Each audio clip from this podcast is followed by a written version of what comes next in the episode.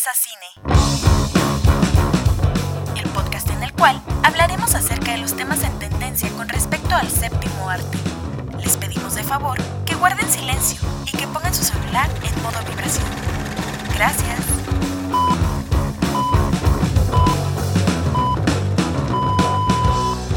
Hola, buenos días, buenas tardes, buenas noches, dependiendo la hora en la que nos estén escuchando. Este, mi nombre es Rosy y aquí estoy con Valeria. Y bienvenidos a el primer episodio de Expresa Cine. Un podcast que básicamente está dedicado a todas las personas que son amantes de pues del cine, ¿no? Del séptimo arte. Sí, pues aquí va a haber de todo. Vamos a hacer las reseñas con y sin spoilers. Para las personas que les importa mucho, vamos a hablar primero la reseña de la película sin spoilers. Y al final, así ya, quien le valga o quien ya la haya visto y quiera saber un poquito más, pues le vamos a decidir así todos los detalles. Y este, y pues sí, básicamente sería eso. Estaría saliendo los días martes para que estén al pendiente.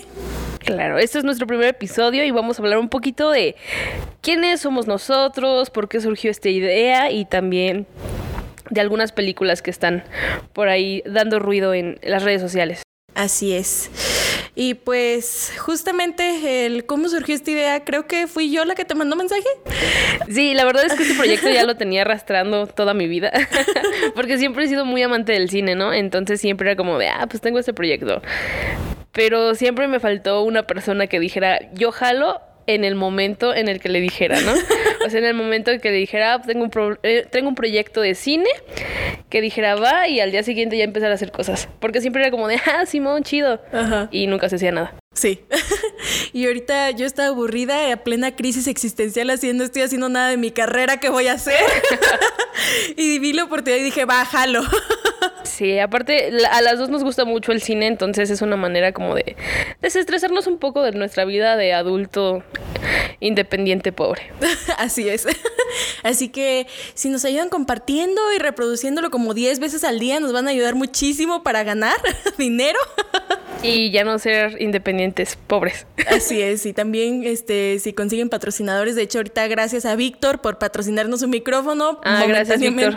Sí, la verdad, nos hiciste un parote. Así es, así que muchas gracias por tu micrófono pues, en este episodio.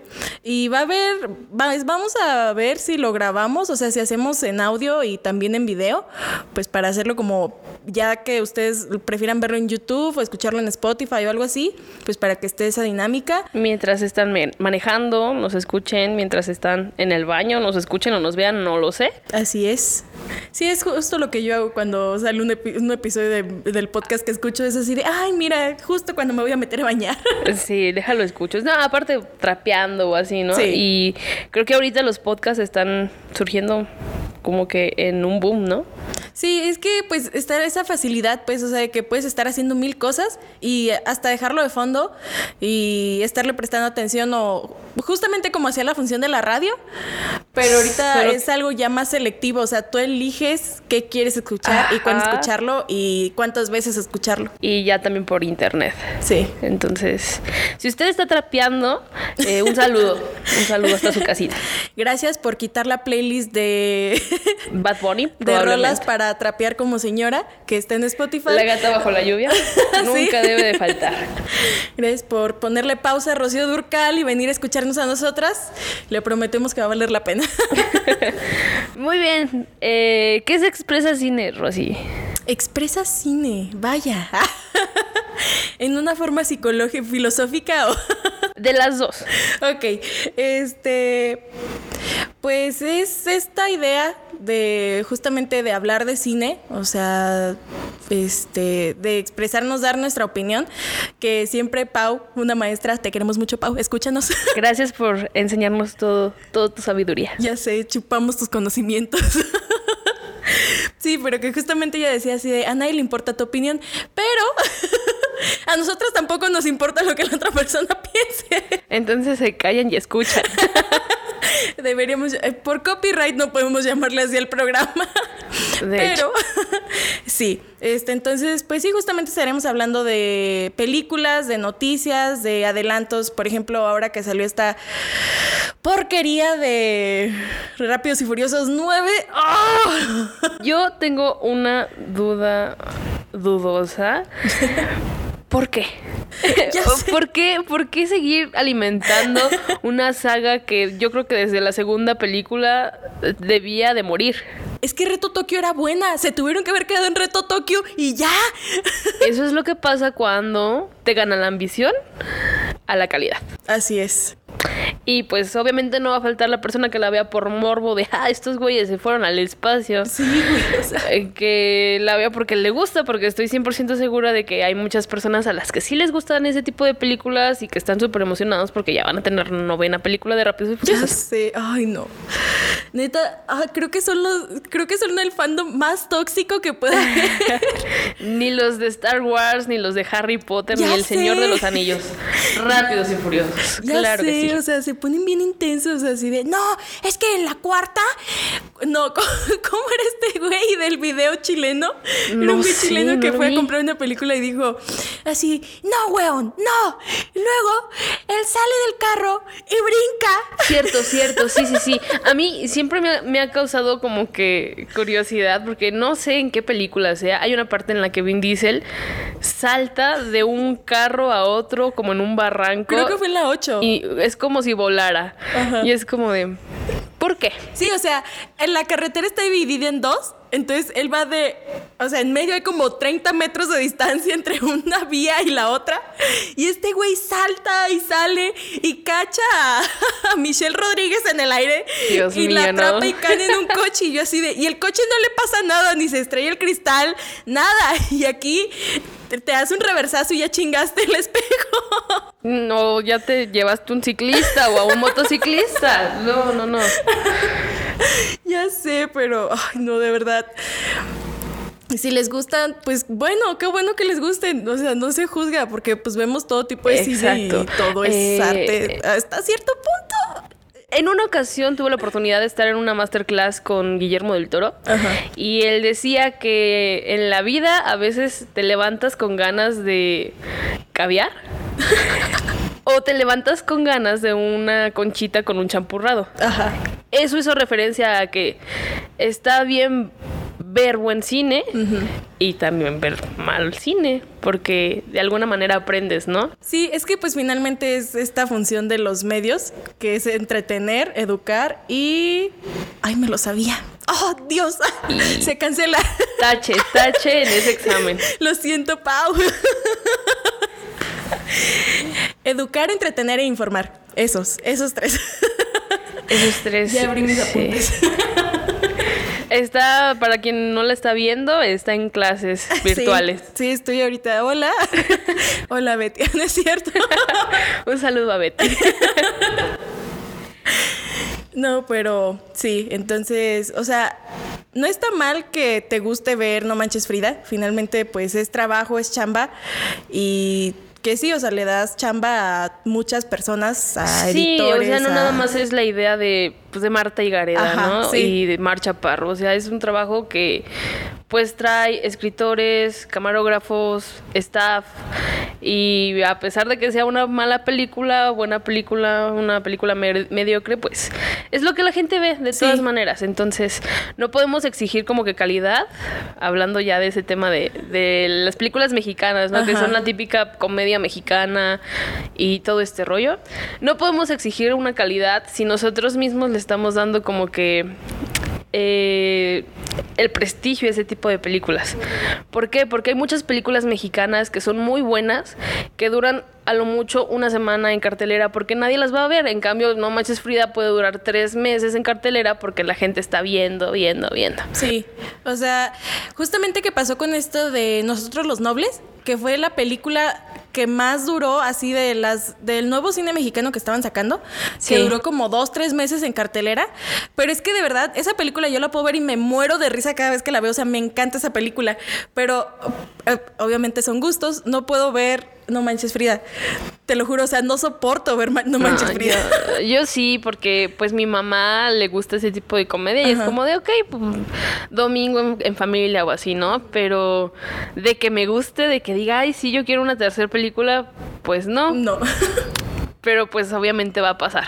así es. Obviamente va a pasar. ¿Y Sí. qué crees? Creo que ya llegaron nuestros subways. Oh, hacemos una pequeña pausa. Claro que sí. Una pequeña disculpa. De antemano. Eh, llega- llegó nuestra comida, pero ya regresamos.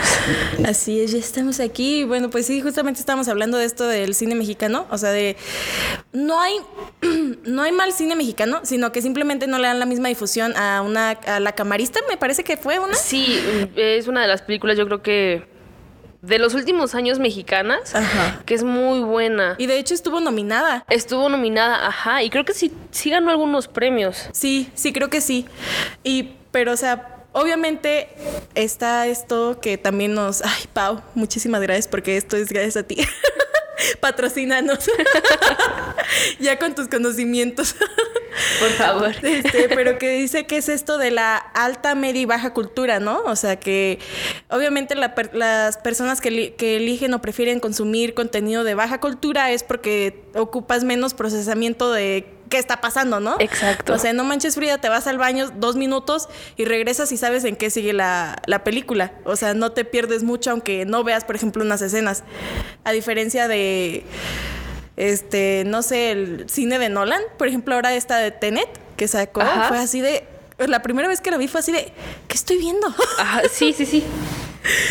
sí, entonces pues justamente es eso, o sea, no estamos educados para aguantar ver una película de Nolan de dos horas y media, a lo mucho, Exacto. en el que te pide que estés muy atento a la película.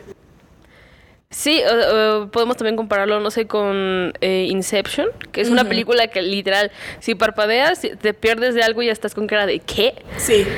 Entonces, pues sí es eso. O sea, la gente yo creo que prefiere ver una película con un guion plano en ese sentido a tener que ver algo que los haga pensar más allá de "Pues, estoy viendo una película. No tendría por qué ponerme a pensar qué onda. Sí.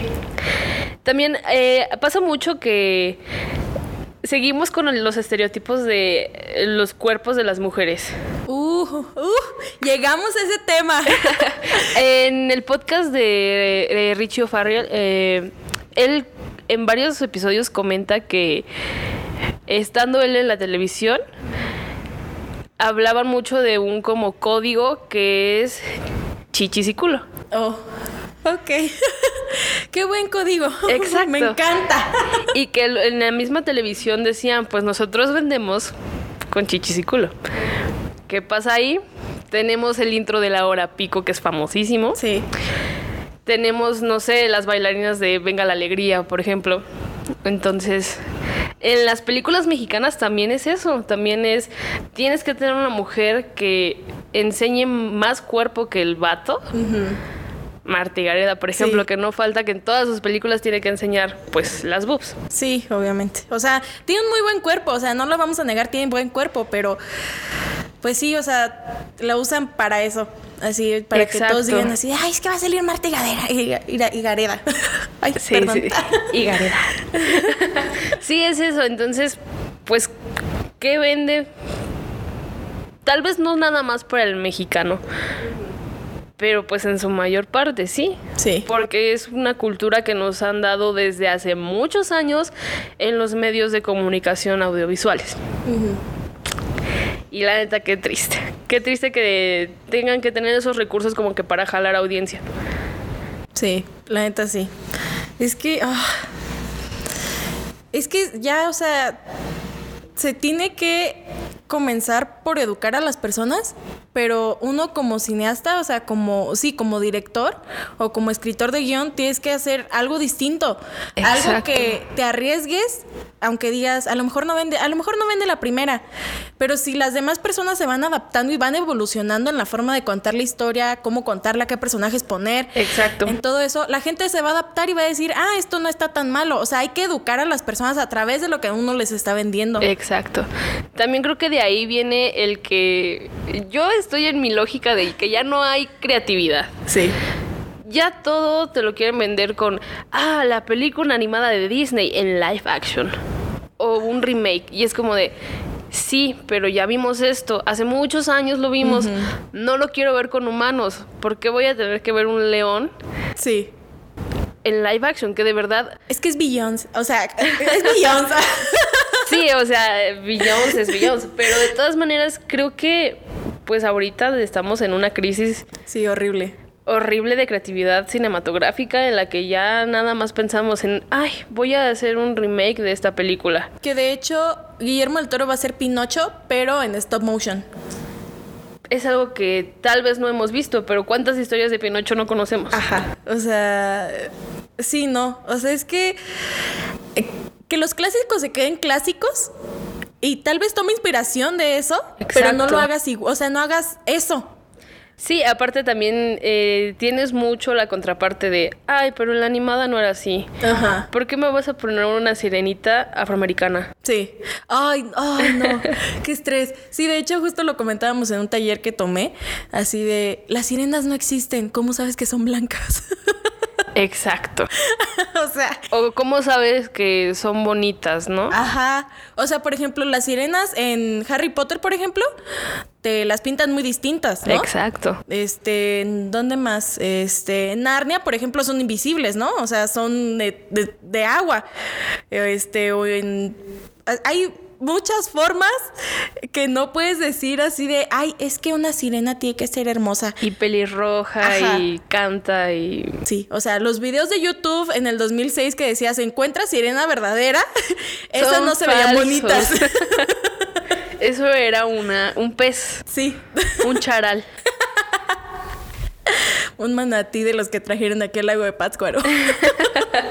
sí, la verdad es que creo que el cine ahorita está pasando por una crisis, a pesar de pues sí, existe la pandemia y todo esto, pero antes de pandemia ya teníamos, ay, sí, la película más esperada en live action. Sí. O, ay, este, el, remake con nuevos actores. Sí. Y es como de, mm, yo ya vi esta película. Por ejemplo, a mí me gustan mucho los superhéroes, pero ya estoy cansada de que haya tantos Spider-Man. Ya, ya. Estoy en un punto en el que digo, vuelven a hacer eso y de verdad no vuelvo a ver sus películas. 10 Batman que unos son canon que otros no y es como de... ya sé. Paren un segundo. Sí, en, las caricaturas hay diferentes como que... Tipos de... Tipos de Batman, tipos de Spider-Man, pero... Incluso en los cómics también. Pero en las películas, por ejemplo, en live action, ya es exactamente la misma línea de, ay, se muere el tío Ben, está solo. Y es como de sí, y que de hecho eso fue lo que cambiaron estas últimas tres, ¿no? En las de ya que forman parte del multi, del universo de Marvel. Sí, sí, que sí. es así de, pues dejamos a la tía, pero que no hay un tío. Y de hecho, o sea, la razón, muchos fans sí fue como de, ¿y por qué no me estás poniendo la historia del tío Ben? Y es como de, porque la historia del tío Ben la viste en 2002 y la volviste a ver en 2012. Ajá. Entonces ya chole con el tío Ben muerto. Ya déjenlo descansar en paz, carajo. Ahora es el tío Stark muerto. Ahora es el tío Stark muerto, exacto. No, sí, pero es que creo yo que lo que está pasando es que queremos ver las cosas tan rápido que por eso están saliendo muchas miniseries. Sí. Y creo que ese es el problema. O sea, que las series están en cierta forma tomando control y haciendo como que digas, ay, es que una película de dos horas, qué hueva.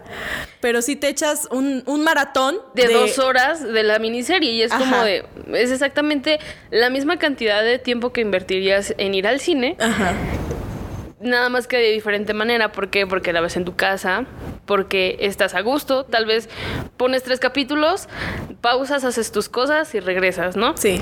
Pero en el cine no, en el cine tiene que ser todo rápido. Y si te gusta la película, vuelves a ir al cine. Sí. O le vas, sí, justamente eso. Por ejemplo, me pasó con Animales Fantásticos y este la segunda, este que fui a ver el estreno, ¿no? Fue mi primer premier así de cine y yo así de súper emocionada. Sí, ahí voy. Qué bebé. ya sé. su, super bebé de 19 años, así de sí. Pero sí, justamente sale y me gustó mucho, o sea, me gustó mucho y les dije a mi mamá, vamos, vamos a verla. Y fui a verla con mi mamá sola y luego creo que fui con mi hermana y así fui como cuatro veces a verla. O sea, muchos dicen, ay, es que es, qué asco Grindelwald. No, está muy bien. Sí, le chafean en algunas cosas, pero a mí me siguen gustando. aparte, como dicen por ahí, en gusto se rompen géneros, ¿no? Sí. O sea, tal vez a ti te gusta esa película y al vecino no, y no por eso tenemos que decir, ay, le gusta animales fantásticos. Ajá, sí. Es justamente esto de. o así, sí, ¿no? O sea, justamente esto de no me gusta ver las, las películas de Omar Chaparro y Marta. Exacto. Pero sí, sí me gusta ver animales fantásticos y el, todo el mundo cinematográfico de Harry Potter. Exacto. A mí, yo creo que la vez que más he ido a ver una película al cine fue, creo que en 2015, si no me equivoco, con Iron Man 3. Neta. La fui a ver al cine como 13 veces. No. 13 veces porque primero fue la premier. De hecho, esa película fue mi primer pre- premier. Ah, Así de sí medianoche, de superhéroes. Era como de, ay, Iron Man. Que de todas maneras, yo creo que es de las películas de superhéroes que más critican porque. Le- nos hizo la gatada de que el villano no era el villano, que era Ay, un actor. sé. Y oh sorpresa, WandaVision que nos enseñó. Entonces eh, la fui a ver a la premier, luego con diferentes amigos, con diferente familia, y luego nos regalaron boletos con mi mejor amigo. Y fue como de, pues ya la vimos 13 veces, qué chido. y la verdad fue una experiencia bastante, y creo que le tengo mucho cariño a esa película, porque cada vez que la fui a ver al cine fue una experiencia diferente, porque fui con diferentes personas. Y la, la manera en la que se hizo la armonía con esas personas fue eh, distinta a la Sí. primera vez que la vi, por ejemplo. Sí. Entonces, a mí sí me gusta Iron Man 3, aunque a ustedes no les guste. Yo, pues, apenas estoy como. O sea. Pues tú estabas ahí, ¿no? Entonces me estabas enseñando todos tus conocimientos. Yo estaba como esponja absorbiendo todo, todo lo que sabías. Pero pues apenas estoy viendo como que todas las películas del mundo cinematográfico de Marvel. Porque pues nunca, o sea, ay, pues. Este, este, como que nunca me llamó tanto. O sea, me, gusta, me gustaba mucho Iron Man. O sea, las de Iron Man me gustaban mucho, pero no, nunca vi la 3, por ejemplo. Este, y a- las había visto por partes. O sea, había visto nada más la primera, creo, de Guardianes de la Galaxia. Este, y así, ¿no? Así súper perdidas todas y ahora que comencé a ver WandaVision, sí, fue así de, ¿y qué estoy viendo?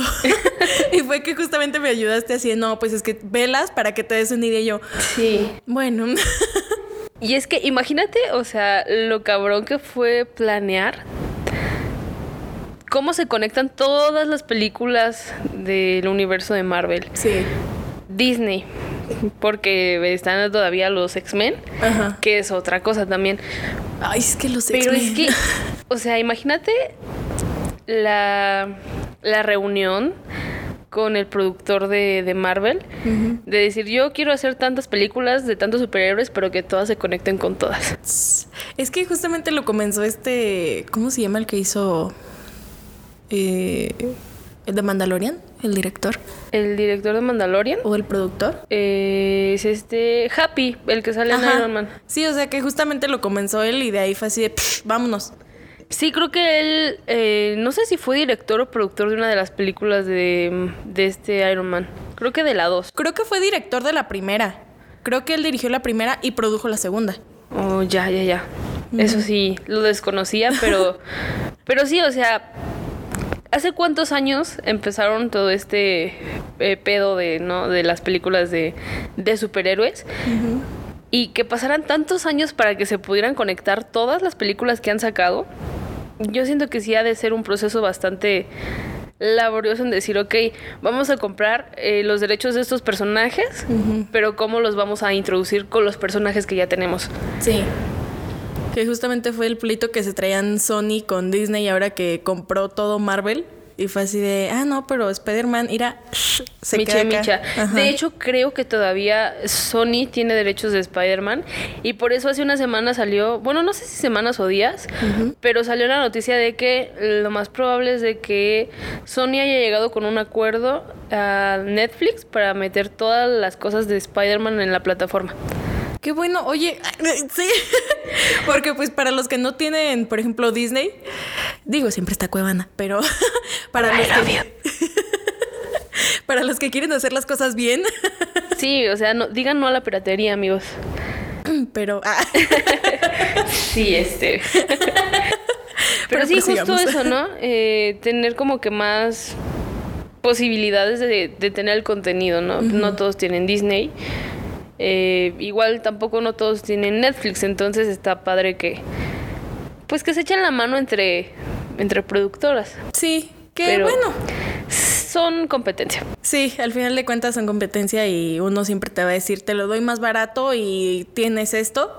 Y Disney es así, de, tal vez yo te cobre más, Exacto. pero tengo todo, ¿no? O sea, no solo tengo una parte. Sí, entonces, ¿quién sabe qué nos vaya a deparar con Spider-Man? Porque siento que en cualquier momento Sony va a decir, Nel, es mío. Sí, o sea, algo va a pasar ahí. Bastante, sí, sí, sí. Y pues ya es parte del universo de Disney, ¿no? Sí. Entonces, que nos quiten así de la nada Spider-Man, que tantos, tantas personas peleaban por que estuviera con los Vengadores, es bastante difícil. A mí no me gusta tanto la línea que le están dando a Spider-Man de Disney. Se me hace como que si estuviera viendo una película de Disney Channel. Entiendo que el personaje está chavo y todo, ¿no? Pero. Hay mejores Sí. versiones de Spider-Man en el cine. Sí, o sea, por ejemplo, Toby Maguire me gustó mucho, porque pues fue mi infancia, ¿no? Crecí Exacto. viéndolo y así de, no, sí. Exacto. La de Andrew Garfield, hace poquito las vi y me gustaron mucho, pero las de Tom Holland no las soporto. A mí me gustan mucho las películas de este de Garfield. de Garfield porque yo de verdad me enamoré de la pareja que hizo con Emma Stone. Eh, mi corazón está llorando en este momento porque no se quedaron juntos. En ellos se basó La La Land. Exacto. Ay, no, qué horror. Hay que llorar cinco minutos para llorar todo. ya sé. Eh, me gustó mucho porque creo que eh, que hubiera tanta química en el set con ellos teniendo su relación y todo. Bastante se notó en pues en las escenas, ¿no? Y por ejemplo en la muerte de Gwen yo digo, ay Diosito. sí, sí. Que por ahí hay un rumor que dice que el director les pidió que no tuvieran contacto unas semanas para regresar a hacer la muerte de Gwen y que tuviera más feeling el bueno los personajes. Ajá. Ay, no. Ah, qué estrés. Qué feo. Sí, sí, sí, ese director. No, sí, se llevó el, el- los actores de método muy. Bastante, bastante. Y pues con este Tom Holland es bueno, está muy bien el muchacho. Sí, Muy o sea, bien. eso no se niega, pero. Es buen actor. Pero la línea que le están dando Spider-Man en ese, en ese momento de está chavo, está en preparatoria, no sabe de la vida, tiene 15 años, 16, no sé. Sí, como que no haces clic, ¿no? O sea, como que dices, algo le falta. O sea, no está mal. O sea, hay buenas actuaciones. Está Zendaya, está él. Por ejemplo, ahora esta última salió Jake Gyllenhaal. Pero, pues es así de, "Ah, algo te falta. Exacto. Sí, como que le falta ese punch de, pero ¿qué es? No sé. No, ni yo. Yo siento que va a ser como que el manejo de que lo hacen ver como una película de Disney Channel. Ajá. O sea, es como si vieras eh, eh, Radio Rebel. Sí. Así, así siento que estoy viendo cuando pues pasan Spider-Man en la tele o cuando la pongo en, en Disney, ¿no? Sí, o tal vez porque ya nos quedamos con eso, como fue de las primeritas que salió de Disney, más o menos. O sea, que ya estaba así el ratón compra- comprando la marca, fue así de, ah, ok, a ver qué, qué pasa, ¿no? Sí, sí, sí, sí. Y también por ahí se podría decir que las otras películas de Spider-Man son como más obscuras, entre comillas. Ajá. Y esta, si te fijas hasta la paleta de colores, es como más chilloncita. Sí, más llamativo, más así de, Ajá. todo es feliz, todos somos felices, aunque yo no esté. Tony Stark, pero todos somos felices. Exacto, entonces es ahí donde yo digo, no, no, o sea, están bien los actores, están bien las actuaciones, pero lo que me quieren vender, el Spider-Man que me quieren vender es, no, no, Es no un hago niño, match. o sea, Ajá. porque los colores son de un niño, ¿no? Así. Sí, sí, sí. O sea, es la misma paleta más o menos que pusieron en la de Spider-Man um, Into the Spider-Verse. Sí, Pero exacto. esa se entiende porque es animación, ¿no? Y sí, el público meta era niños, pero también tú como adulto lo, lo aceptabas porque dices, va, lo puedo ver como un videojuego Exacto. o como justamente una película animada normal, ¿no? O sea, pero no había tanto problema porque pues es una paleta de colores normal para ese tipo de películas. Exacto. Pero esta parece así, es así, ese rojo está muy radioactivo. Y sí, también en los cómics se basan bastante en eso, ¿no? Pero hay algo que no nos gusta del todo de, de, ese, de esa línea de Spider-Man. Así es. Entonces, a ver, hay que esperar a Spider-Man 3. Todavía hay rumores que dicen que sí vamos a tener el, Spider el multiverso, el Spider-Verse. Si sale, yo sí la quiero ver. O sea, te juro que eh, estoy esperando que no sean rumores, o sea, que sí sea cierto, porque ¿Quién sabe? Yo siento que nos van a volar la cabeza porque también hace unas semanas eh, los actores de riesgo de Andrew Garfield y de Tobey Maguire se vieron en el set. Y el actor de Andrew Garfield se tomó unas fotos en el set y etiquetó a varias personas y de ratito borró la foto. Uh, otra Tom Entonces- Holland. No lo sé, no me quiero apresurar ni emocionar porque Disney ya nos hizo la gatada. Sí. Entonces ya, mejor mira, con cautela. Yo no veo nada. Sí, mira, hay que crearnos toda la película en nuestra mente y ya cuando vayamos a verla es así de, bueno. Luego también ahorita en YouTube hay muchos como que filtraciones, entre comillas, Ah, ya. que son pedazos de, de las películas. Eh, los editan y parece que es como una escena corrida, ¿no? Con Sí, Tom Holland, con Andrew edit Garfield. de TikTok, así. Ajá, como esos, eh, como el, el tráiler de Spider-Man 4 con Tobey. Maguire.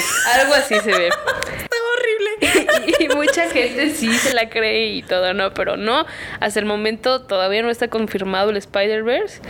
Tendremos que esperar probablemente para mayo que ya salga un tráiler. Y siento que nos van a volar la peluca con el tráiler. Sí. Ay, es que. Es que también, por ejemplo, ahora en este que hicieron la revelación del nombre, ¿no? El gender reveal de Spider-Man. Exacto. ¿Por qué tener tres, Nombres. tres nombres? y al final que no sea ninguno de esos. Es así de. ¿Qué sí, pedo? muchas personas, eh, mi mejor amigo Iván, te mando un saludo.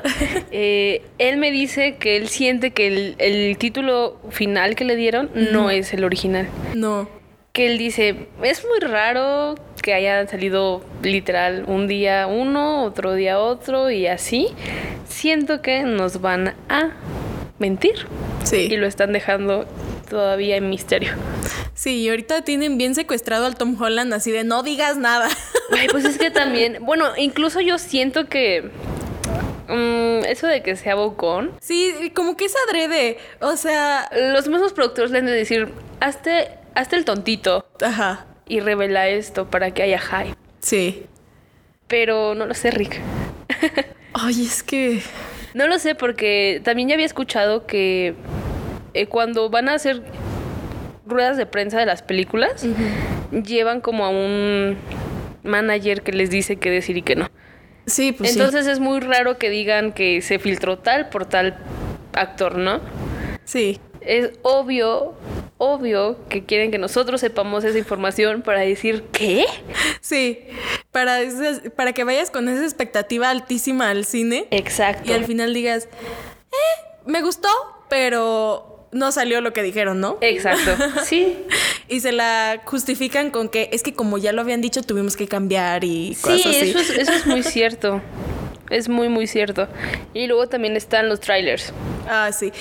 Ah, los trailers. Son una cosa maravillosa porque nos traen hype, Sí. pero a la vez nos mienten. Sí, es que de las 15 imágenes que ves en el tráiler, sale una en la película y es así, ¿qué pedo? ¿Dónde está?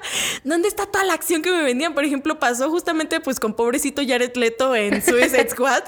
O sea, a mí me gusta mucho Sí. Jared Leto y he visto casi todas sus películas y dije, ah, no manches, va a salir Jared Leto en Suicide Squad, ¿no? Así yo así súper emocionada y para... Salió en un pedo, o sea... Sí, o sea, salió súper poquito y a raíz de eso yo creo que todos como los fanáticos de, de la línea de DC dijeron, ay, Jared Leto es el peor guasón que hemos visto Sí. en la historia.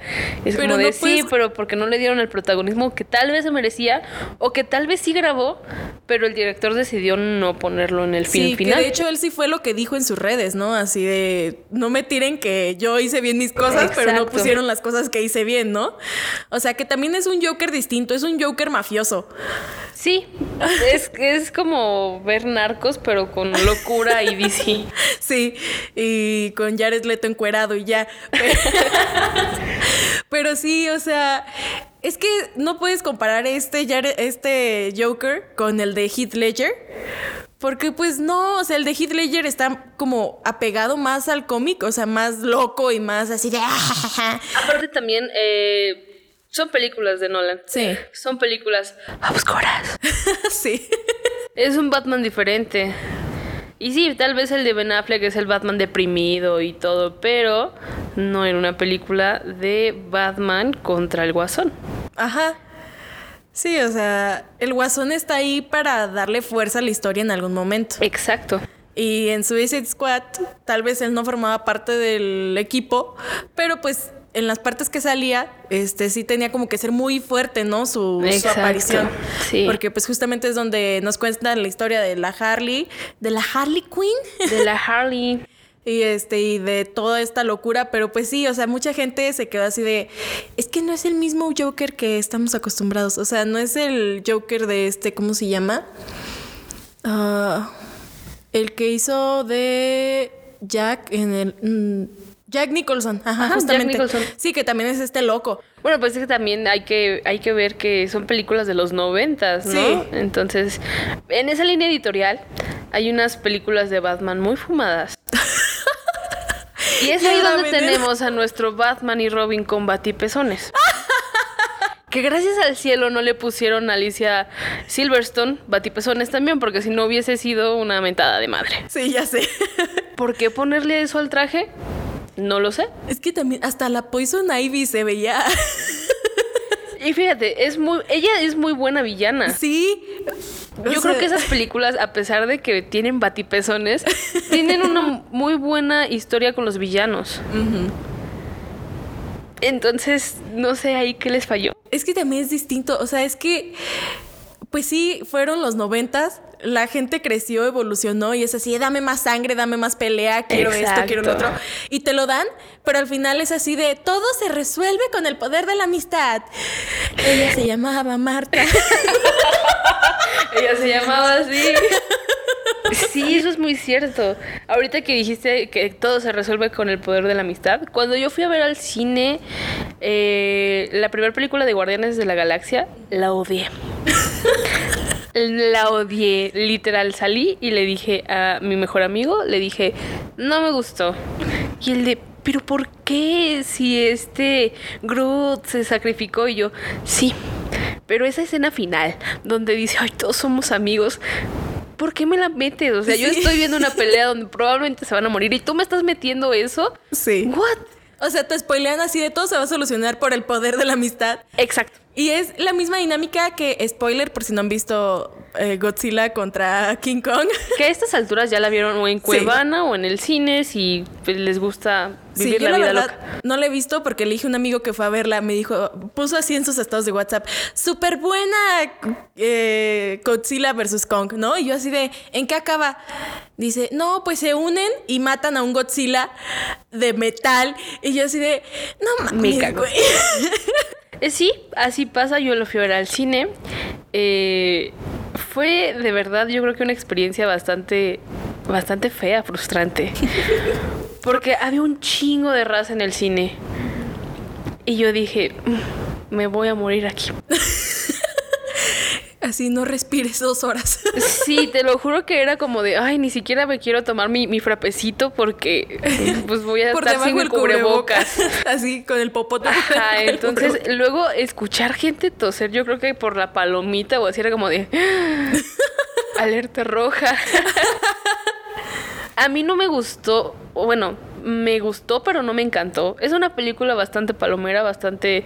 Ay, la ponen en el 5 los domingos y te la compro, ¿no? Ahí sí te la compro. Pero el verdadero problema de esa película es de que quisieron meter mucha historia.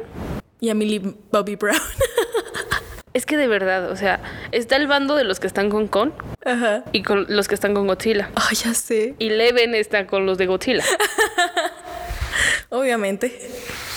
¿En qué momento me, me estás contando como que la historia, ¿no? De que pues los humanos están protegiendo a Godzilla porque es el rey y no sé qué y de la nada, spoiler alert, per- perdón por esto. No importa, no lo voy a ver. Godzilla, perdonen, de verdad, es un spoiler. Si no han visto la película, eh, aquí está. Sobre aviso, unos dos minutos. sobre aviso no hay engaño. Godzilla sabe hablar lenguaje de señas. No. Y hay una niña como de 5 o 6 años que se roban de la isla Calavera, yo creo. Bueno, no se la roban, sino que pues, se la lleva una científica.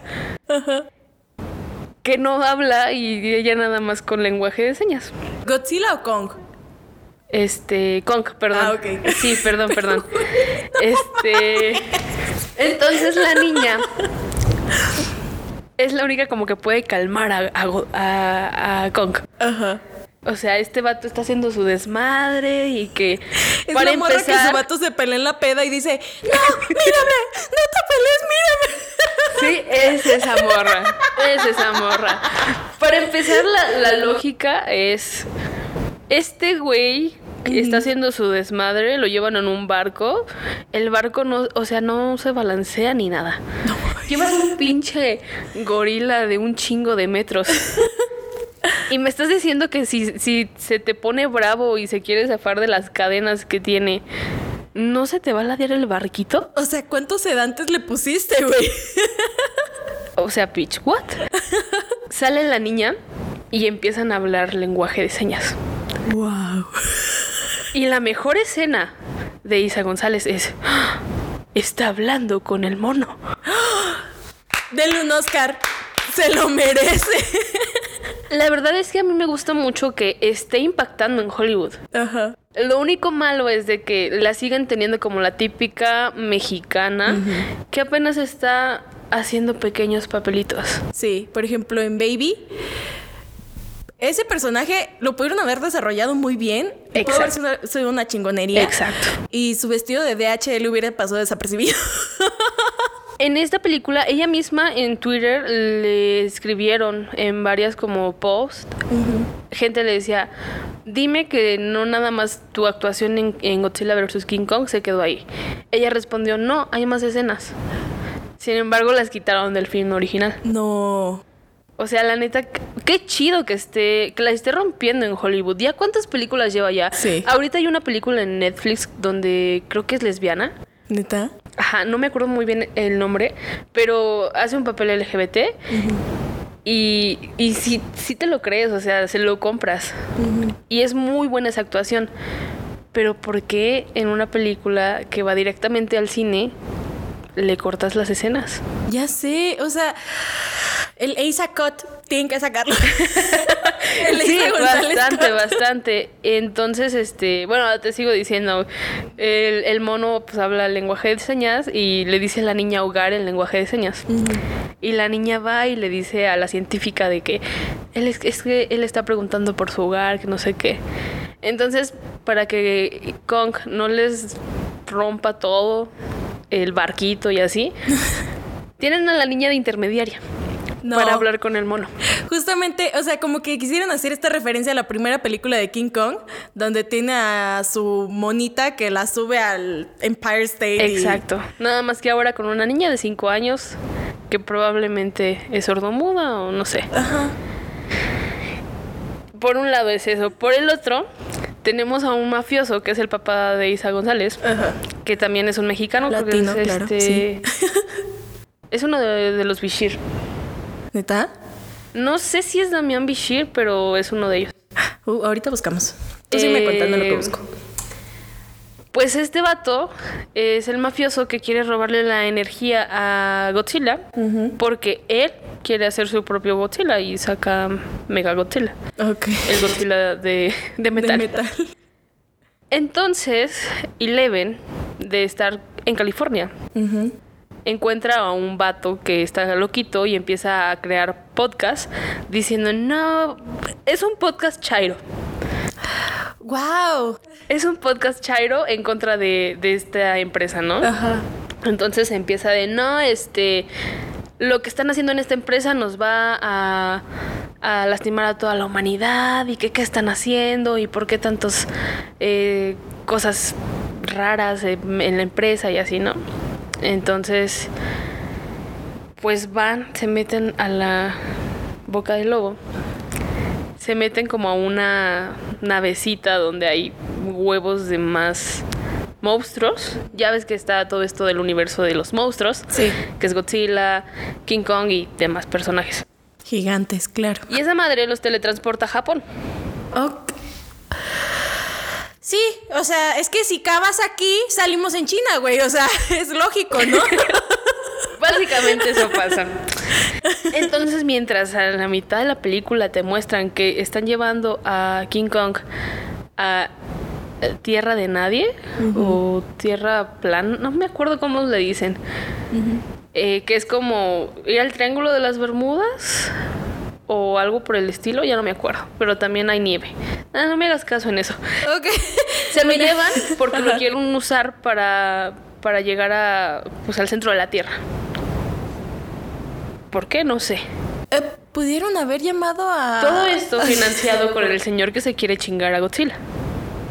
Ok. Corte A, tenemos a, a Eleven con este vato que sale en Deadpool. El que Ah, se sí. parece a ñoño. Sí, de hecho, sí lo estoy viendo. El que tiene estos poderes así de fuego y así. Ajá. Y de hecho, sí es de, sí es de Mian Bichir. Sí, llama actor Michelle. que Ajá. Y este vato del podcast se los llevan a Japón y ya salen allá en como que la base de operaciones malignas de Damian Bichir. Ajá. en donde tienen el cráneo de uno de los monstruos que se chingó Godzilla en una de las películas y lo están utilizando para generar energía para el Mega Godzilla. Oh, de su radiación. Ajá. Si hubieran ido a. a- hay, hay una camioneta radioactiva que estuvo aquí en Ciudad Juárez. Sí, ya sé, el cobalto 60, ¿no? Pudieron haberla agarrado, güey. Entonces, mientras llevan a, a King Kong a, pues, al centro de la Tierra, Ajá. Godzilla está oliendo que los humanos están haciendo algo. Entonces, Godzilla de la nada empieza a atacar lugares y todos de, pero si eras nuestro pana, ¿qué pedo? y todos Te así de, hicimos una "What?". estatua en Japón. Ajá, entonces, como en todas las películas de catástrofes, los humanos son los que pues la, la riegan. Siempre. Bichir hace este Mega Godzilla, pero ocupan una energía potente. ¿Y qué hace Damian Bichir? Envía a su hija, Isa González, al centro de la Tierra. A Donde se supone que está eh, la energía que necesitan para echar a andar a ese Mega Godzilla. Llegan y pues King Kong se da cuenta de que ese es su hogar. Y llega y literal están sus rocas con sus nachitas ahí plasmadas. y llega y se sienta y luego sale una hacha de la nada. Y el, el hacha es la que tiene como que... Es la que sale en el trailer. En el Sí, trailer. es lo que sale en el trailer.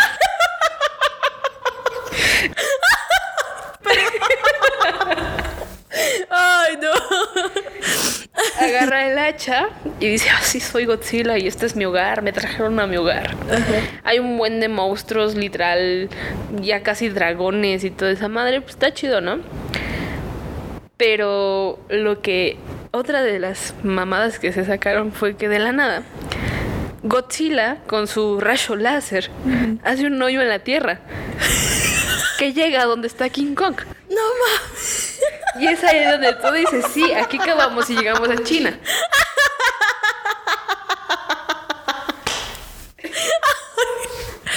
Ay, güey. No la dirigió Mar Chaparro. Pues mira, no lo sé. Mira, no te... cabe aclarar, no tengo nada en contra de Omar Chaparro. Por si llega a escuchar este podcast, no tenemos nada en contra de ti. Pero prosigamos. Sí, entonces, pues ya de la nada King Kong, por ese agujero, se va a la Tierra. Llegan a Japón y empiezan a chingarse todos los edificios. Empiezan a pelear. Ay, no.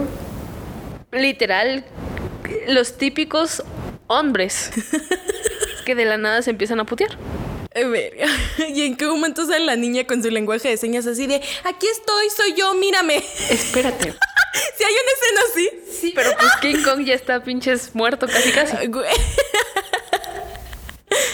Está King Kong ahí todo literal valiendo tres hectáreas de... y está como que, como, no se está muriendo, pero está como muy respirando bajito y así, ¿no? Y la niña se acerca y la niña siente sus latidos Ajá. y le dice a los, a los, a los mayores, a los grandes, se le está parando el corazón. Sí. ¿En qué momento esa niña fue a la escuela de medicina? No lo sé, pero eso, eso pasó, o sea, exactamente eso pasa. Entonces, ya no me acuerdo cómo es que. Ah, sí. El, el hombre de la película, el héroe, que de, de la de verdad, ay, no sé qué actor sea, pero hay una escena antes de que todo esto pase donde lo está, Damián Bichir lo está como reclutando y le está diciendo, tienes que ir al centro de la Tierra. ¿Ya no sale Aaron Taylor Johnson? Eh, creo que no. Porque creo que él salía en la primera de Godzilla. Ah, pero en la primera. Ah, ok. Eh, entonces, este, este vato eh, sale con la greña larga Ok. y en la siguiente escena sale con el cabello corto. Un extreme makeover. Y es ahí donde tú dices, ¿y dónde está la escena donde se prepara Para ir. para ir? Ajá. Porque no tiene sentido ni lógica ni nada. Y yo me di cuenta de eso. Y yo como espectador necesito una explicación de por qué se cortó el cabello. Ajá. Sí. O sea, ¿cómo, cómo lo justificas, no? Probablemente en las escenas que cortaron está como todo el proceso de "Ja, Estaba Isa al González cortándole el Tierra". cabello. Sí, pero poner eso en el corte final es como Sí, es que sí saca mucho de pedo que de repente, por ejemplo, el actor esté blanco y dos escenas después esté moreno, ¿no? Esté bronceado y es así de, ok, esto es una telenovela mexicana en el que hacen el cambio de actriz porque les renunció. esto no es en contra de Belinda ni de la otra morra que hacía de Silvana y Mariana. Porque no, no, para pasa, nada, ¿verdad? Pero sí, o sea, es eso. Entonces, yo me saqué de onda y fue como de. Ya no tuve como que tanta emoción de ver a este vato. Porque fue como de. Pues me hizo falta tu escena donde te preparas. Porque estabas bien hecho mierda. Y de la nada ya sales con un corte. Casi, casi con la rayita de Nike rapada. Del bicho aquí. Sí, sí, sí. Entonces, no lo sé. Errores de continuidad. Los editores dijeron, no, no es necesario que vean cómo se corta la pela. Ya sí. Es que tal vez no sea necesario, pero tú como espectador es así de, no mames, o sea, ¿cómo me quieres vender esto? Exacto. Y pues sí, probablemente a lo mejor no- mucha gente no se da cuenta de eso. Pero ahí viene la maldición de las personas que nos gusta, o le sabemos, o estudiamos. Nos damos cuenta de eso Sí. porque pues nos gusta. Sí, o sea. Entonces, a la vez es, es bueno saber, decir, ah, mira, esta escena se hizo así, qué chido. Pero a la vez es como de, "Mm, ya me cagaron la película porque esta escena no tiene, no tiene sentido. Sí. O sea, es que está lo chido así de que vas con tus amigos y, les, y ves una película chida y les dices, ah, no, es que esto lo hicieron así, así, así, Sí, y sí. utilizaron esto y este movimiento y este ángulo, ¿no? Pero ves una película culera y es así de, verga, güey, le entiendo, pero no le quiero entender. Quisiera no entenderle. Exacto. Sí, entonces, igual regresando a Godzilla y a King Kong muerto, pues esta morra por los latidos, por la tierra, se da cuenta de que pues ya está muriendo. Entonces este vato que de la nada ya tenía el pelo del bicho, decide sacrificarse por la familia. Y va, va con la nave y la pone como a todo el máximo, la nave con la que se fueron al centro de la Tierra. Y va y se estrella contra King Kong. Ok. Y eso es como, como las madrecitas estas de los paramédicos. Ajá. Entonces revivió a King Kong. No. De ahí, pues este vato ya se levanta Ajá. y ve que Godzilla está peleando con Godzilla robot. Y dice, a la verga, no mames. Es mi amigo, lo voy a ayudar. Entonces, pero no, no nada más le ayuda porque le quiso ayudar. La niña sorda, muda, Ajá. le dice, es amigo. Bueno, no me acuerdo si le dice es amigo, pero le dice, él no, Algo es, así, ajá. él no es malo o algo así, él no es el villano. Y pues King Kong dice, "Ah, si esta, si esta huerca me lo dice, es porque es cierto. y es así como se hacen panas. Es que te digo, ah, es que es la lógica. Retomamos lo que por, por lo cual comenzamos a hablar de Godzilla versus King Kong. Sí. Que todo, todo se resuelve por el poder de la amistad. Exacto. Ay, o sea, Aparte, esa- es que esa película es como un chilaquil. Te digo, está el Team Godzilla y el Team King Kong, los Ajá. que se van con King Kong, o los que están con Godzilla. Y el papel de los humanos realmente es nada. Sí. Es que pues ahí es Si ahí- solamente hubiesen tenido a la niña con lenguaje de señas, hasta ahí hubiese estado perfecto. Pero ¿por qué meter a, a Eleven? Ya sé, o sea, no hacía falta Millie Bobby Grant cada, cada No, tres segundos sea, para. Aparte, ellos ayudan a que el robot pues se descontrol, se desconecte, vaya, porque no lo podían parar. ¿Sabes cómo lo hacen? Le desenchufan. No, algo más tonto. Ay, no, a ver, a ver, dime. El señor loco que los acompañó hasta Japón Ajá. teletransportados estaba traía una como canterita con con vino, con alcohol. Ok. Entonces la saca y dice, ay, ya me voy a tomar este vino, ya nos vamos a morir a la verga. Y el vato que sale en Deadpool le dice, ay, no, espérate. Se lo avienta y se lo avientan a la consola. No. Y es así como el Mega Godzilla se descompone. No. Sí. ¡No! Pagar 80 pesos para ver eso. Gracias a. Dios tenía dos por uno por el mes de mi cumpleaños, así que No, de verdad, no. Está horrible, está horrible. Sí. Y al final cada uno de los dos monstruos se regresa a su agujero, supongo. Kong creo que sí se regresa al centro de la Tierra. Lo, lo plantean como que Godzilla resguardó, resguardó la Tierra, resguarda la Tierra, y Kong es el rey ahí abajo. Mira Así es que tendremos otro Godzilla versus King Kong, a lo mejor versus no, pero pues ya la liga de los super monstruos, ¿no? Sí, sí, o sea, va a ser. Sí. El Godzilla Cut. Algo así. Sí, sí, sí. Ahí va a salir la escena donde le cortan el cabello al güey.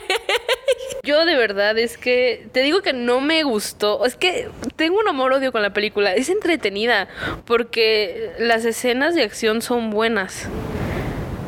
Pero yo creo que si las cortas de toda la película, si cortas la primera escena que es donde Godzilla se está chingando a King Kong y lo logra, Ajá.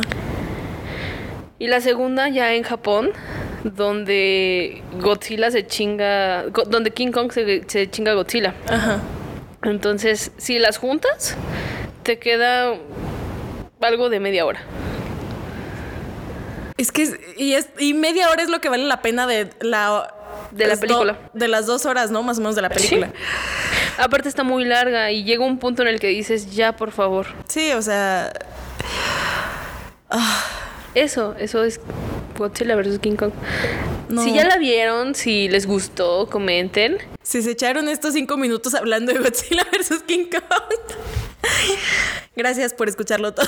¿Qué les pareció?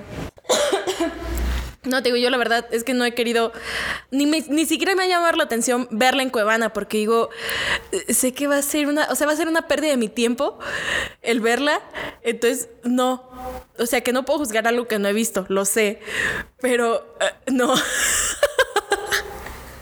Algún día te va a tocar.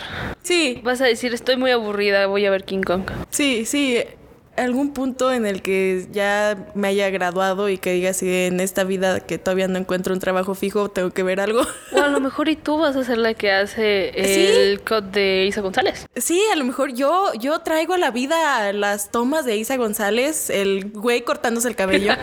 Sí, ese, ese es mi meta, ¿sabes? De aquí a dos años, ese es mi meta. Sí, sí, sí, claro que sí, está, es válido. Y estaré ansiosa de ver eso. Sí, todos, creo que todos. Sí, eso, eso es Godzilla vs. King Kong. Y la verdad, algo, algo bueno que tuvo la película es de que ayudó al cine. A pesar de que sí seguimos en pandemia y que probablemente nos vaya a llevar Larry en algún momento de este año, ayudó mucho a reactivar el cine. Por lo menos aquí en, en el rancho, ¿no? En Morelia. Sí. En otras ciudades no sé qué tal, pero creo que tuvo una taquilla mundial bastante alta. O sea, para hacer en pandemia. Exacto. E incluso te aseguro que, aun- aunque no hubiésemos estado en pandemia, las salas en la premier hubiesen estado atiborradísimas. Sí, eh, aparte de que pues no nos dieron como que este motivo de ay, la vamos a estrenar pero en la plataforma de Warner, ¿no? Ajá. ¿Warner tiene plataforma? No. ¿Es directamente en Netflix? Sí, creo que es direct- directamente con Netflix. O Probablemente- con HBO, depende con quién hayan firmado. Porque, por ejemplo, Harry Potter es de Warner y HBO es el que tiene todas, todas. Ya, ya. Probablemente para de- dentro de unos seis meses Warner ya tenga su propia plataforma. Sí, es que se está tardando mucho. Yo estoy un poquito en contra de que todas las productoras quieran tener su propia plataforma. Sí. Probablemente es porque, no sé, Netflix Te ahorras esa lana, ¿no? Ganas más. les ha de quitar un cierto porcentaje, Ajá. ¿no? Pero no todos tenemos la posibilidad de tener todas, Todas. las plataformas digitales. Entonces siento que, pues sí, pues ganar, ganar más. Sí.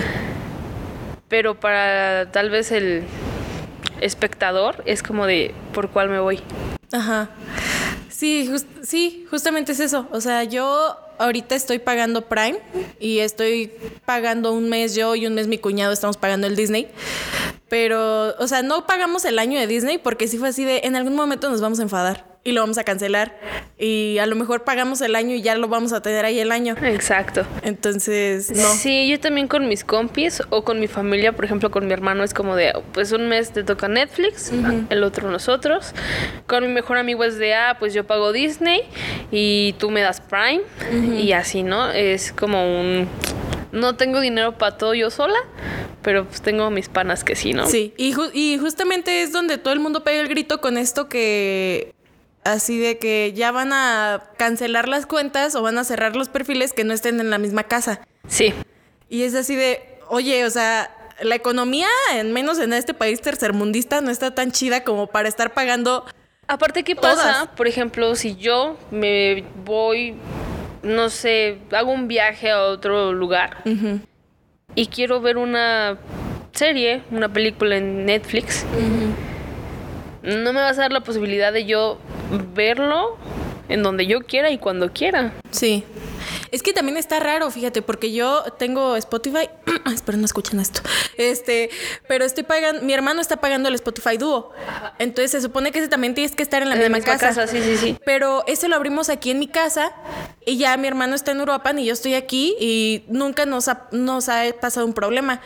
Pero en cambio, con una, unas amigas siempre me prestaban así su cuenta, ¿no? Así la familiar y me hacían mi perfil y todo. Y se me cerraba, o sea, se me bloqueaba o dej- dejaba de ser premium al mes Sí. o a la semana. A mí, a mí justamente también me pasó eso, que eh, con amigos a los poquitos meses ya decían, no, pues hemos detectado que no estás en el mismo domicilio y yo, ¿qué?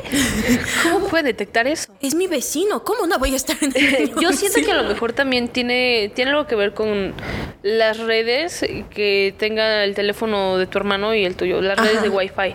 Sí. Porque pues, los teléfonos son inteligentes. Chan, chan, chan. Eh, Y aparte, pues, si ahorita están escuchando esto, Lo sentimos Spotify. No me quites mi cuenta. Sí, siento que va a ser eso. Va a ser que detectan como que está, han estado en los mismos lugares. Ajá. Sí, porque pues estuvimos todos inicios de pandemia pues juntos en la misma casa, entonces Ajá. sí fue así de, bueno, están juntos. A lo mejor sí es eso, sí. pero quién sabe, la verdad. Sí, es que pues sí está medio raro. Oye, ¿y ¿ya viste Run? Ya, Run y corre. ya. Yo, yo, la verdad, al principio me dio mucha risa porque salió este meme de que pues se llama Corre la película. Y en la portada está la chava en la silla de ruedas. Ajá, es como de mentadas de madre, gracias Netflix. ¿Qué te pareció? Estuvo buena. O sea, es- sigue esta dinámica como The Act, esta serie Sí. de la chica que su mamá está loca y al final la spoiler por si no han visto The Act, que es una historia en vida real, pero spoiler. lo de que lo que es vida real no puede ser spoiler. Exacto. pero sí, o sea, que al final la mata, ¿no? Sí. Y ya, pero esta chica ya en entrevistas así en la cárcel has dicho así de no, pues yo estoy como arrepentida o cosas así, ¿no? Pero pues sí, sigue como esta misma dinámica de la mamá está loca y este y, y sí, y no, no quiero dejar ir a mi hija porque estoy loca, entonces es este amor tóxico de los padres. Sí. Y ni siquiera, ah, bueno. Bueno, sí, es, es Es- bastante bueno, mira, ya comenzamos con los spoilers. mira. toxicidad. es mucha toxicidad en esa película. Yo la verdad es que cuando la inicié a ver, fue bastante raro porque yo empezaba a sospechar que el personaje de esta Sarah Paulson tenía algo raro. Sí, es que desde el inicio, o sea, te, te lo mandan como, sabes de antemano que es una película de suspenso Ajá. y es un thriller y que algo malo va a pasar en algún punto. Pero desde el inicio yo me estaba dando una idea, dije, o sea, eh, ya vamos a hacer spoiler, ya, ya dijimos todo King Kong, ya. Bueno, Mira. sí, ya. Además ya tiene como una semana en Netflix, ya. Aparte, es una producción de Hulu del año pasado, entonces Sí, nueva, nueva no es. no. Bueno, nueva para México, sí. Eso sí. Pero sí, este, el chiste está en que comienza y pues está así, ¿no? Que, que te muestran la escena donde está a punto de morirse su bebé. Y es así de, va, tiene sentido que sea una mamá loca o súper Sí. posesiva porque dijo... Se enfermó, nació Ajá. malita. Yo en el, en el primer momento en que la vi dije, "Ah, la está sobreprotegiendo porque nació enfermita. Ajá, sí, justamente. Yo también me quedé con esa idea. Pero luego se empieza a poner más turbio el asunto y es así Sí. de, esto ya no está bien. Bastante. Sí, a mí la verdad es que me gusta mucho cómo actúa Sarah Paulson. Sí. Y sin temor a equivocarme, siento que le quedan mucho esos personajes. Pero es que ya está haciendo la Wolverine, güey. Sí, eso es cierto. O sea, ya O la vas a ver como... ya todos los personajes que le den tiene que ser la vieja loca. Sí, o sea, en American Horror Story todavía le daban como variedad, ¿no? Comenzó siendo como una psicóloga en la primera temporada, en Sí. Joven fue una bruja buena, este, donde ya le llegó la locura o donde le pegaron así la locura fue en la quinta, en la de Hotel, que es así de la, vieja loca que se la pasa fumando. Sí, sí, sí. Sí, eso es muy cierto.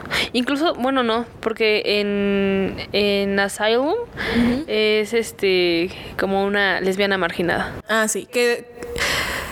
Sí, Y, ajá, sí, sí, sí, pero me gusta mucho cómo actúa, pero es muy cierto que ya le están encasillando en papeles así. Sí, y ya. es como de, mm, ¿what? Este, y pues sí, o sea, tal vez tenga que hacer lo mismo que hizo este. Ah, ¿Cómo se llama? Hugh Jackman. De ya hasta aquí llega Wolverine. Logan es lo último que van a ver de mí en, en X-Men. O sea, ya. Espero que de ahí haga un musical. Como el gran showman. Sí, o sea, es lo que le sigue, ¿no? Un musical o un infantil. Pero sí, o sea, ya como que no es mala actriz, pero ya no la puedo ver en otra película que no sea una de esas. Y ya puedo predecir el personaje que va a ser por las otras películas o proyectos que ha hecho. Exacto, sí. Sí, es muy cierto. Aparte también ya la toman como mucho para películas o series de misterio. Sí. Y es como de, mm, ya más o menos voy viendo por qué camino va tu actuación. Sí, creo que la primera que hizo en Netflix fue la de Bird Box, ¿no? Creo. Eh, la primera película para oh. Netflix nada más. Ajá, o ella sale en Netflix o algo así, no sé. Pues ella eh, ya es una actriz bastante Sí. viejita, pero su boom yo siento que sí fue con American Horror Story. Sí. Y de ahí la empezaron a llamar más y más y más. Y sí, creo que sale en esta de Bird Box. Sí. Pero donde le hizo el cambio fue en la de Ocean's 8, esta de las ladronas. Sí. Que, uff, me encanta. Pero ya, también su personaje sale como en dos pedos y ya. O sea, no sale mucho tampoco. Pues yo siento que igual también porque la misma actriz ya ha de tener como que el estigma de solo voy a hacer esto. Chance. Que, debe, que no debería de ser así, o sea, eres actriz, te tienes que adaptar a una película de risa o a una Sí, película de o sea, tienes que ser camaleónica. Ajá. Aunque tal vez, o sea, no camaleón- camaleónica en el sentido de disfrázate y ponte, sube, baja de peso, todo eso, sino que en tu forma de actuar Exacto. Tienes que hacer varios papeles. Por ejemplo, esto es algo que yo he estado pensando mucho con este, el que hace las de Misión Imposible, Este, ay, Tom Cruise. Tom- ajá, Tom Cruise. Sí, o sea, aparte de la del vampiro y Misión Imposible, no lo puedo ver en otra película. Hizo una con Dustin Hoffman, Ajá. que está muy buena. O sea, esa película está muy buena, pero ¿No? ya, ya, ya lo encasillé como el espía. Es justamente también lo que pasa con Sylvester, Sylvester Stallone. Sí. O sea, sí, hizo Rambo, hizo este. Duros de matar uno, dos, tres. Que es como Silver. un Rambo, pero sin. Pero con en- más actores. Ajá, o también como Rocky, por ejemplo, Ajá. que de Rocky hay un buen de películas. Sí. Y como ya no puede, ya no pueden poner a boxear al viejito, pues ya, Sacan a Pues- Michael B. Jordan. exacto, que, ah, mira, yo no me quejo, la verdad, No. ese hombre está muy bien. Sí. Pero, pero pues ya chole, o sea, queremos ver algo nuevo, queremos ver algo diferente, no el hijo del hijo del hijo del hijo del hijo del hijo de Rocky. Sí. Del amigo de Rocky. Exacto. Entonces, no sé a dónde nos lleve esto, esta creatividad cinematográfica. Sí. Pero pues sí, y sí, eh, pues, ay, es que como que les gusta esa imagen que dan, o tal vez a los directores les gusta mucho esa imagen que dan y por eso los buscan para los mismos papeles. O sea, a lo mejor a Sarah Paulson la encontraron en American Horror Story y dijeron, a esta morra la puedo poner de desquiciada y le va a quedar bien. Exacto. Aparte también tiene mucho que ver, yo creo que con qué se sienten cómodos los actores. Que no debería de ser así. O sea, yo creo que todo el mundo sabe que cuando estás como en algún sitio, en, en algún momento de tu vida, pues es como decir, "Mm, ya me quedé aquí. Sí, o sea, es que también, es que justamente es eso, o sea, muchas veces vemos las películas por los actores que salen. Exacto. Pero ah, me han sorprendido varias películas en las que ni siquiera conozco a los actores y son muy buenas. Exacto. Pero porque es justamente eso, no tengo esa idea de que, ah, este actor hace esto o este otro hace esto otro. Pues Sí, entonces es, es, un, es un mar de cosas. Y pues Sarah Paulson es eh, ya es la, la morra loca de las películas. y no lo hace mal, No, pero también ya chole. sí, ya. Sí, lo que sigue va a ser algo de terror también. O sea, seguramente, seguramente sí. Seguramente sí. Yo no sabía, eh, yo descubrí este dato mm, después de ver la película, que la actriz eh, de la que hace la hija, Ah, bueno, en contexto, porque no hemos dicho todo, la hija no puede caminar. Ah, cierto. O sea, justamente es esto así de la hija tiene, justamente al inicio de la película te sacan así todas las enfermedades, ¿no? Tiene asma, tiene hipertensión, hipertensión. diabetes. Esa mujer Le tocó de todo, ¿no? Le tocó como que la lotería, pero de la mala suerte, ¿no? Ajá. Este, entonces, este, pues sí, justamente pues tiene sus problemas al caminar, o sea, está en silla de ruedas. Y ahora sí prosigue con tu dato. Bueno, te lo, te lo manejan en la película como que ella nunca en su vida ha salido de su casa, ¿no? Ajá. Y llega la oportunidad en donde tiene que ir a la universidad. Y está muy emocionada porque por primera vez va a vivir afuera, ¿no? Eso lo cortamos, por favor. sí, se va a cortar. Bueno, el chiste, un chiste interno. el chiste es de que pues la morrita está muy, muy entusiasmada y te, te ponen en contexto de que la mamá nada más le dice, ay, pronto te va a llegar tu carta. No te desanimes, eres muy inteligente. Y que la misma gente del pueblo, porque viven como en un pueblito muy chiquito, eh, los típicos pueblitos de las películas de, de los libros de Stephen King. Sí. Entonces todo el pueblo le está diciendo, ¿y qué vas a hacer cuando se vaya? Pues nada.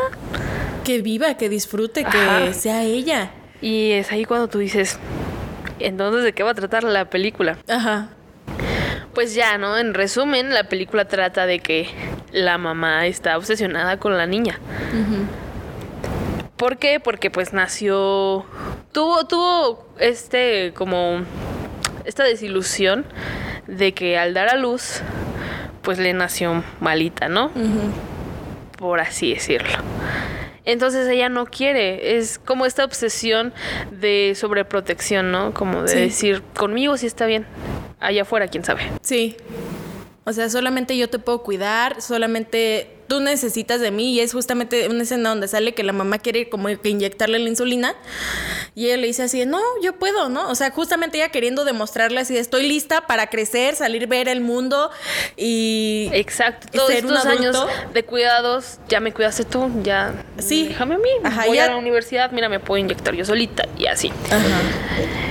Yo no sabía que la actriz que hace el personaje de la hija, sí es una actriz en silla de ruedas, es es una actriz eh, paralítica. Yo no sabía esto, yo cuando estaba viendo la película dije, wow, qué chido maneja la silla de ruedas. ya sé. Porque de verdad, eso es un rápidos y furiosos en silla de ruedas. Ese Rápidos y Furiosos sí me interesó. yo dije, no inventes, ¿qué onda? Entonces, eh, pues ya con este dato en la cabeza dije, tuvieron que escoger una actriz porque hay algunas escenas donde alguna actriz de como doble, ¿no? Hay unas escenas donde la chica tiene que estar como que arrastrándose. Y si de verdad no tuvieron una actriz de doble, mis respetos para esa morra. Sí, la verdad es que sí. Porque, o sea, imagínate, para empezar, el chip cambiado de decir, yo me, yo me aviento las escenas, no puedo caminar, pero me puedo arrastrar. Sí, y es justamente eso, o sea, lo ves y es así, no manches, hace más cosas que yo que sí puedo caminar. Exacto, ¿no? Entonces, aparte también, la actuación de la chica me sorprendió bastante porque sí. te, sí te llega esa frustración de decir, no manches, mi mamá me raptó. Sí, o sea. No me deja salir de la casa. O sea, desde que pasamos a la escena donde ya la hija es grande, donde ya sacan a la hija adolescente, me empecé a estresar un buen porque es así de, la niña es muy inteligente como para no darse cuenta de que su mamá le está haciendo algo, ¿no? Exacto. Y me estresé porque es así de, ¿qué? ¿Qué está haciendo? ¿Qué le oculta? Sí, y yo la verdad es que... Eh, me imaginé muchos escenarios, pero no el escenario de la película, ¿no? Sí. Para mí fue de, pues tiene hijitis, eh, está obsesionada con su hija, le salió malita, entonces no la quiere dejar ir. Luego también dije, ¿por qué ve videos de ella de bebé? Ajá esto no, no es bueno, no es bueno. Está bien que veas los videos de tu hijo, pero... Pero no como que, ah, ya, sí, ya se fue a dormir, me voy a poner a ver videos de ella. Tu vino favorito, a ver. ¿What? Como si estuvieras viendo la novela. Ajá. Y sí fue como de, ¿what?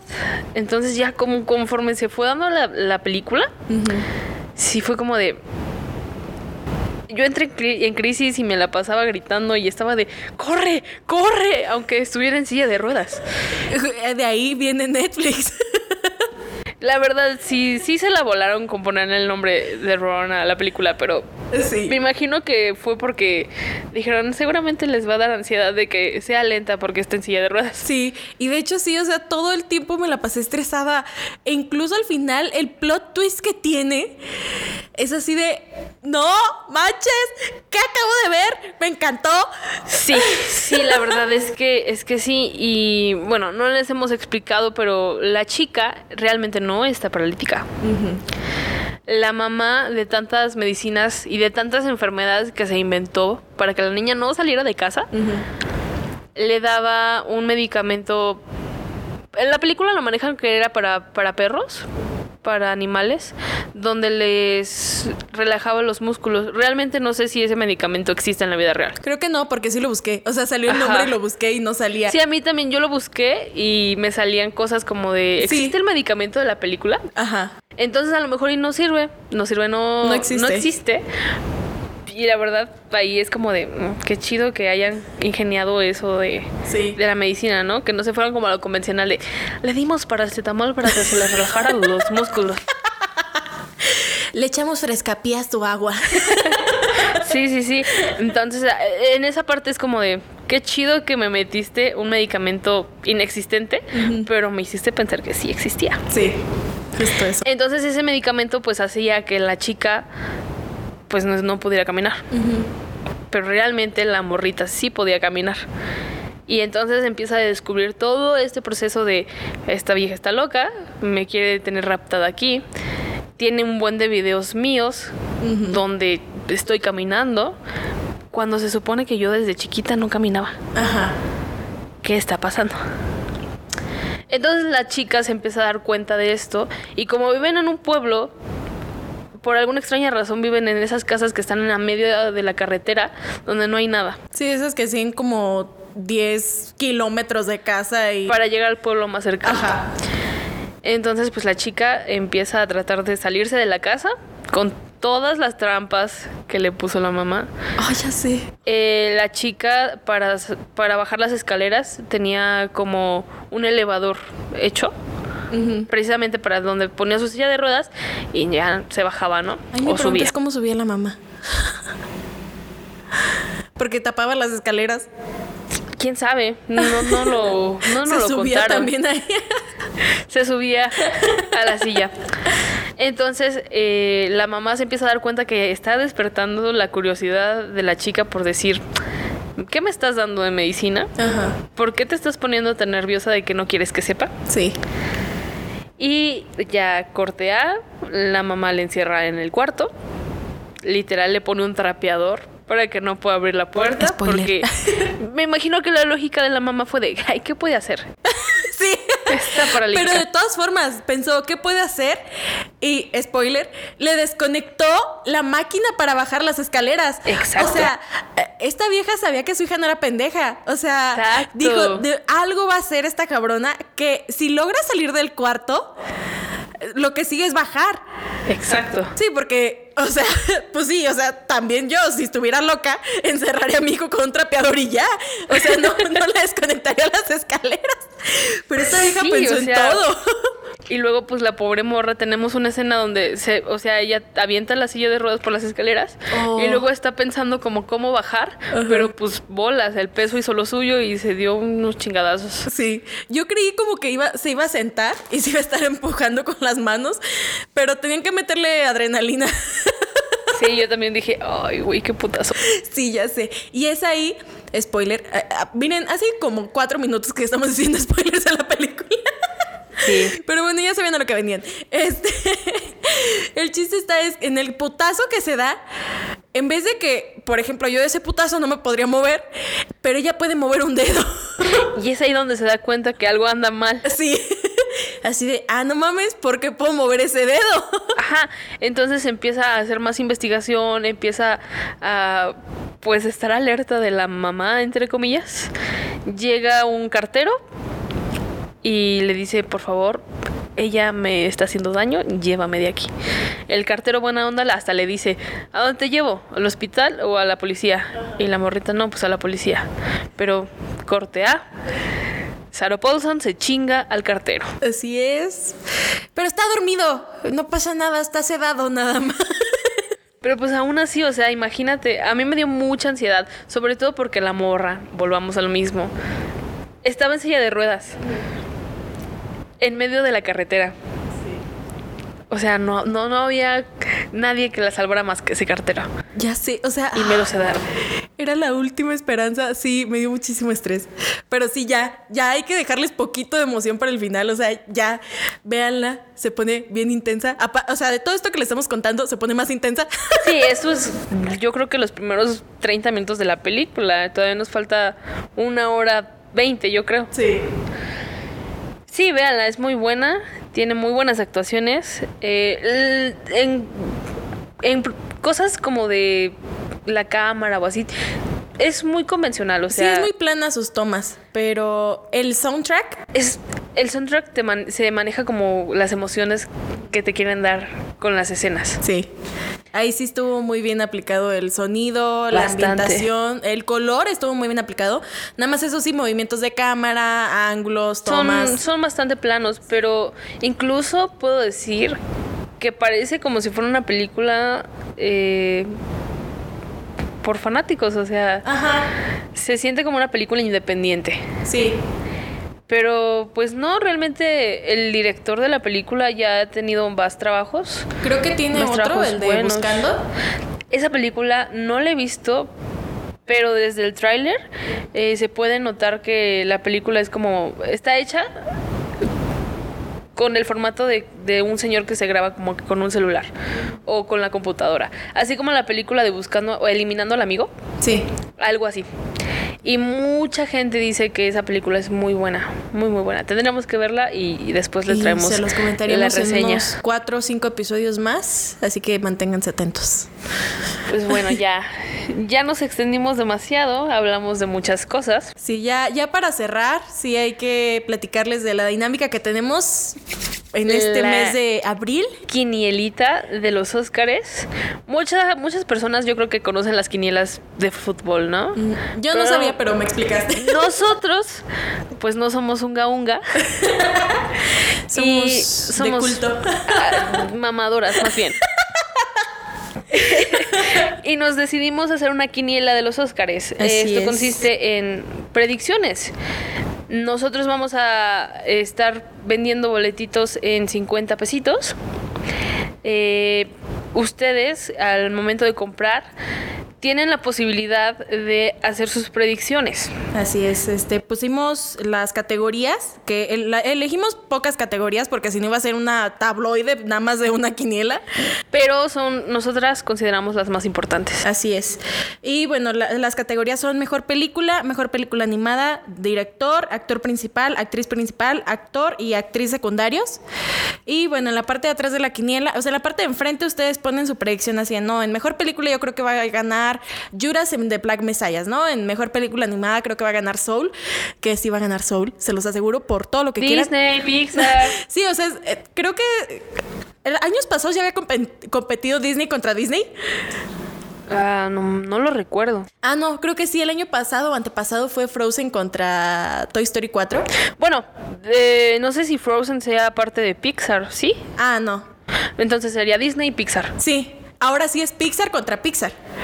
Wow. Porque es la de Unidos, de estos hermanos. Cierto. Y es esa la de película. Esa película creo que pasó desapercibida porque cuando Salió salió, salió como una semana antes de que nos enclaustraran a Sí. todos. Sí, yo fui a verla. Esa película tiene, me duele porque iba a ir a verla con alguien y me dejó plantada y fue así de, ah, bueno. Sousa. Pero, pero está hermosa la película, de verdad. Dice mi catarsis ahí viendo la película. Así, todos los niños como así de, ¡es su hermano! Y yo así de, cállate, niño, estoy llorando. ¿Pueden dejarme sola, por favor? Sálganse a la sala. Entonces, es la primera vez Que tendremos que Pixar investigar contra Pixar Pixar. contra Pixar.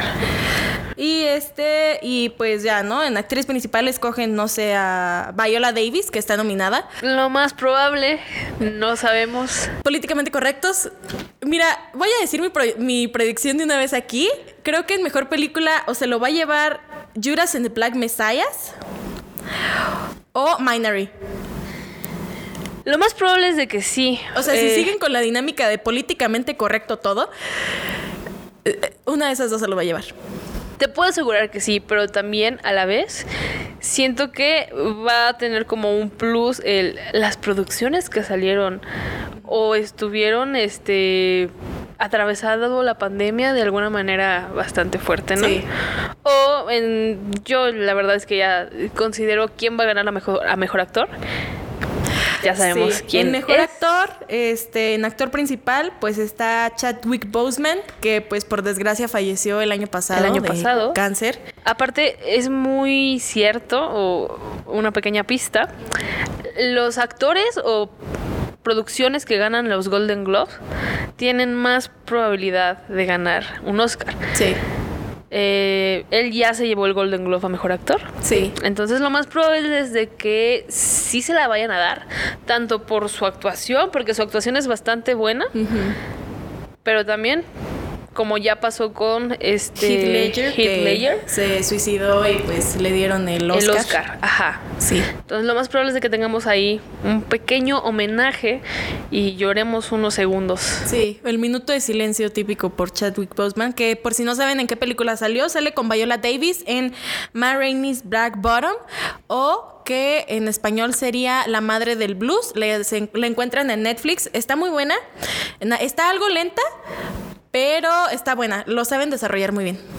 Sí, tiene muy buenas actuaciones y la historia, eh, pequeño por ahí este dato, es una eh, obra de teatro y la desarrollaron como si fuera una película. Sí. Pero creo que ese fue el problema. O sea, se hace lento o se hace muy tedioso porque no hicieron tantos cambios de la adaptación de teatro a la adaptación de cine. O sea, como que tomaron el guion de teatro y vámonos, como va.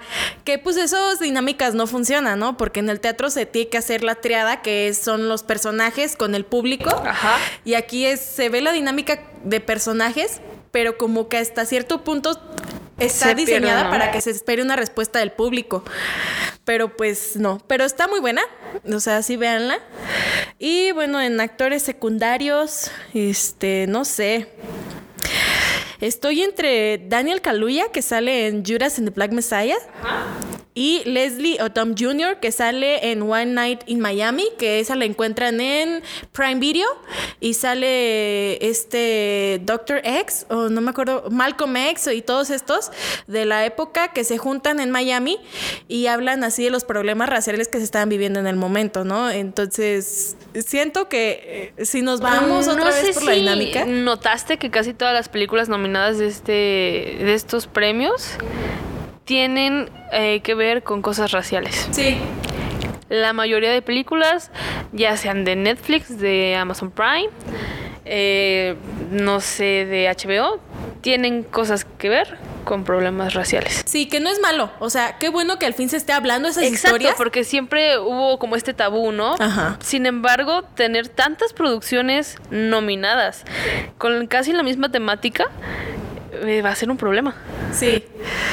Sí, porque de hecho también en el juicio de los siete de Chicago se habla y sale un tema racial, que fue un, un hombre que ni siquiera tuvo que ver, que era de los Panteras, también de los Black Panthers, que no tenía nada que ver con el pedo que traían estos hippies acá haciendo sus revoluciones y todo Exacto. eso, y aún así lo enjuician como uno de los siete. Exacto. Y la verdad estaba muy fuerte, sale una escena muy fuerte que digo, no mames, porque eso no es algo que se haya quedado en los 60s, en los 70s, en los es algo 80s. que sigue pasando y que va a seguir pasando. Sí. Lamentablemente por este tipo de, de personas tan patrióticas en Estados Unidos. Así es, Y pues tan racistas.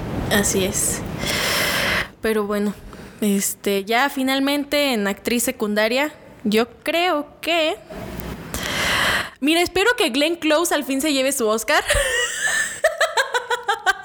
Pues mira, yo vi la película y la verdad es que no aporta mucho a la, a la trama.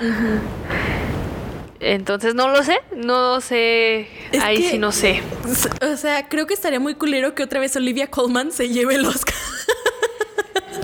Eh, sí, Porque, o sea, hace dos años estuvieron nominadas al mismo tiempo, sí. al, al- la- al mismo actri- actriz principal y ahora están las dos nominadas para actriz de reparto, para actriz secundarias y es así de... Híjole, carnal. ¿Se repetirá la historia?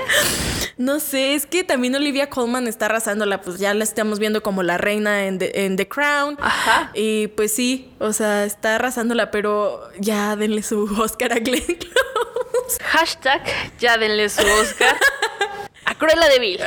Sí, así como hicimos nuestra revolución por Leonardo DiCaprio. También uno por ella. Sí, ¿por qué no? Y también, o sea, Leo porque pues hacía películas tal vez más seguido y por eso se notaba que así de no mames, ya denle el Oscar. Exacto. Pero hay muchos actores que llevan años y no se han llevado un Oscar. Exacto. No sé, a ver cómo nos va en estos premios. Ya que, sé.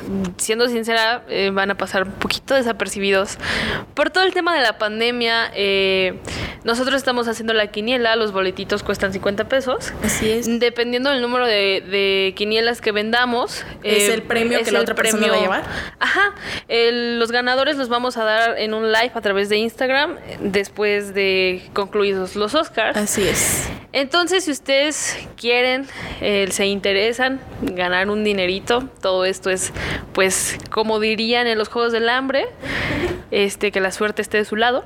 Así es. Vamos a estarlas vendiendo, mándenos mensaje a Instagram o a Facebook y nos ponemos de acuerdo aquí en Morelia para llevarle su quiniela y Y que la contesten, sí. Nos encuentran en las redes sociales como Expresa Cine, arroba Expresa Cine en Instagram, así todo juntito. También en Facebook estamos como Expresa Cine y en nuestros Instagrams personales. estoy como Valeria Vargas con doble A al principio. Ok, y yo estoy, el que lo tengo que cambiar porque ya este nombre artístico. Está Para que- no, bueno, es que, bueno, es Rose in Bloom, pero la segunda O de Bloom es un cero porque la O ya me la habían ganado. Porque no se podía usar. Te lo juro, puse Rose username. in Bloom 05, no, Rose in Bloom 08, no, Rose in Bloom 99 y así ver. Ya hay que, hay que hacernos nuestros nombres artísticos para que la gente nos, nos ubique, ¿no? Sí, pero sí, a lo mejor lo cambio, entonces el próximo episodio pues ya estarán escuchando mi cuenta con otro usuario. Pero sí, síganos y este, estén al pendiente. Este, vamos a estar subiendo los episodios todos los martes. Vamos a grabar los viernes porque el viernes es un día después de los jarritos y tenemos que disfrutar de una tortita ahogada. Exacto. Vamos a estar probablemente eh, crudas. Sí. No lo sabemos, pero espérenos todos los martes y esperemos que les haya gustado este primer episodio de Expresa Cine Podcast.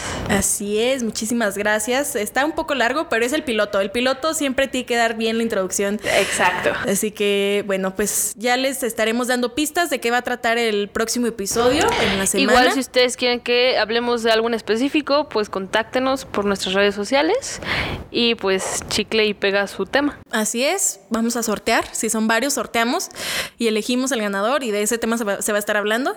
Así que estén al pendiente. Bueno, pues gracias por escucharnos. Mi nombre es Valeria Vargas. Y mi nombre es Rosy López. Hasta el próximo martes. Nos vemos. Agradecemos su estancia en la duración del podcast y esperamos que haya sido una experiencia grata. Te pedimos que por favor tires la basura en el contenedor correspondiente y que regreses la próxima semana.